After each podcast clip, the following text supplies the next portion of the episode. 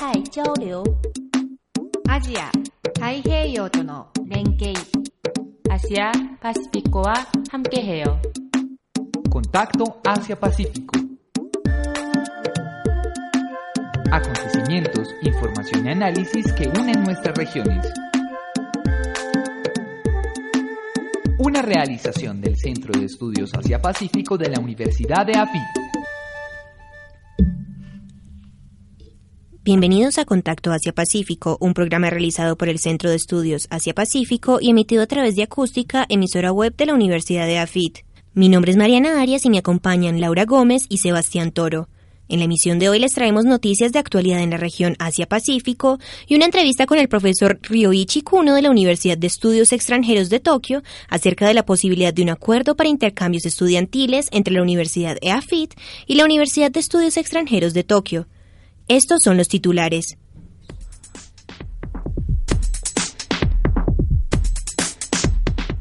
Latinoamérica y Asia-Pacífico fortalecen sus relaciones con Encuentro del Diálogo de Cartagena.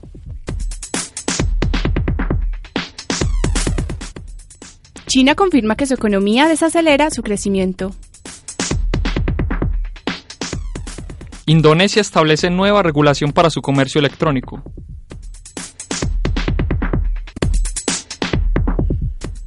Crecimiento del PIB japonés disminuye más de lo esperado. Ministro de Defensa colombiano Juan Carlos Pinzón da inicio a su gira por Asia. En Colombia, Del 6 al 8 de marzo se llevó a cabo en Cartagena el Encuentro del Diálogo Transpacífico, un evento que reunió líderes políticos y económicos, académicos y empresarios de 26 países de ambos lados de la cuenca del Pacífico. El evento, promovido por el Instituto Nacional de Estudios Estratégicos de Londres, abrió un espacio en el que se trataron temas de defensa, seguridad, economía y diplomacia. Además, se discutieron las oportunidades de los países de América Latina en los mercados asiáticos. La Alianza del Pacífico fue el tema central del evento, en el cual intervinieron entre otros el presidente Juan Manuel Santos de Colombia, Juan Carlos Valera de Panamá y Luis Alberto Moreno del Banco Interamericano de Desarrollo. Además intervino el presidente de la Junta Mitsubishi Corporation, Yorihiko Kojima. en China, En su discurso de la Asamblea Nacional Popular de China, el primer ministro Li Keqiang confirmó que la economía de su país desacelera su crecimiento y tiene el objetivo de crecer un 7% en el 2015. La nueva meta de crecimiento es inferior a la establecida para el año 2014, la cual fue del 7,5% y no se cumplió, alcanzando un 7,4% aproximadamente. Li se refirió específicamente a la desaceleración del mercado inmobiliario, al exceso de capacidad industrial y al peligro de deflación como principales factores que influyen en el diagnóstico. Las estrategias para lograr las metas de crecimiento para el 2015 incluyen el énfasis en el consumo en detrimento de las exportaciones, además de la inversión pública, la reconversión de empresas estatales y la liberalización del sistema bancario como motores de la economía del gigante asiático. en Indonesia, Ante el aumento de las transacciones comerciales en Internet que se registran en Indonesia, el ministro de Tecnología de ese país, Rudy Antara, consideró oportuna la implementación de un marco legal para el comercio electrónico, destinado a resolver dificultades en lo relacionado con portales de pago, servicio logístico e impuestos.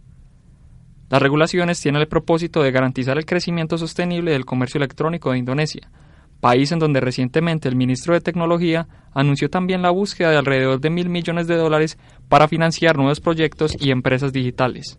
en Japón, Japón reportó el pasado 9 de marzo un recorte en el avance intersemestral de su PIB en dos décimas para el periodo octubre-diciembre de 2014.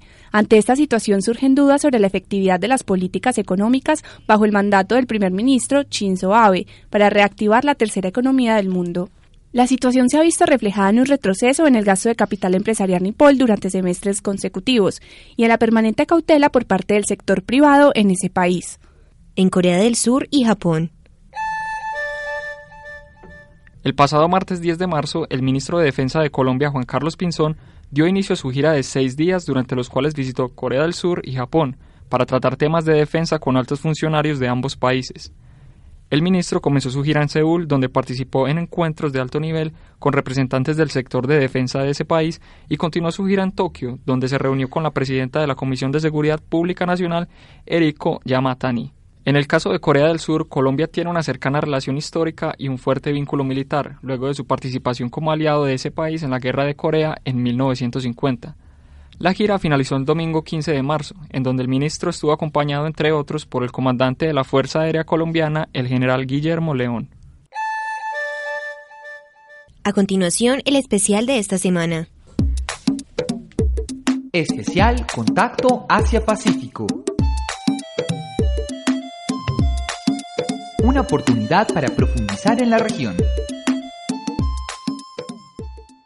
La semana pasada, la Universidad de AFIT recibió la visita del profesor Ryosuke Kuno de la Universidad de Estudios Extranjeros de Tokio.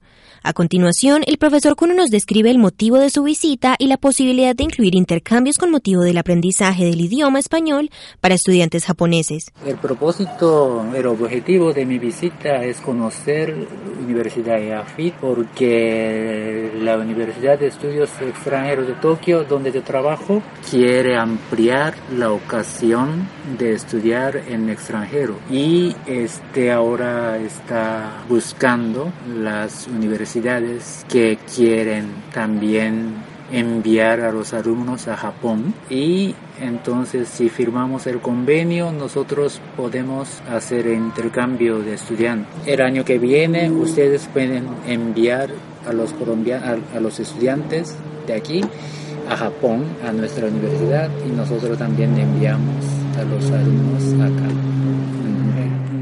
Hemos llegado al final de nuestra emisión. Los invitamos a escuchar el próximo programa de Contacto Asia-Pacífico, ahora en señal en vivo, todos los martes, jueves y domingos a las 2 y 30 de la tarde, por la emisora web acústica.eafit.edu.co.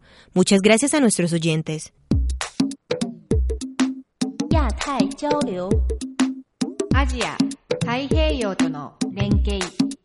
Asia, Contacto Asia-Pacífico.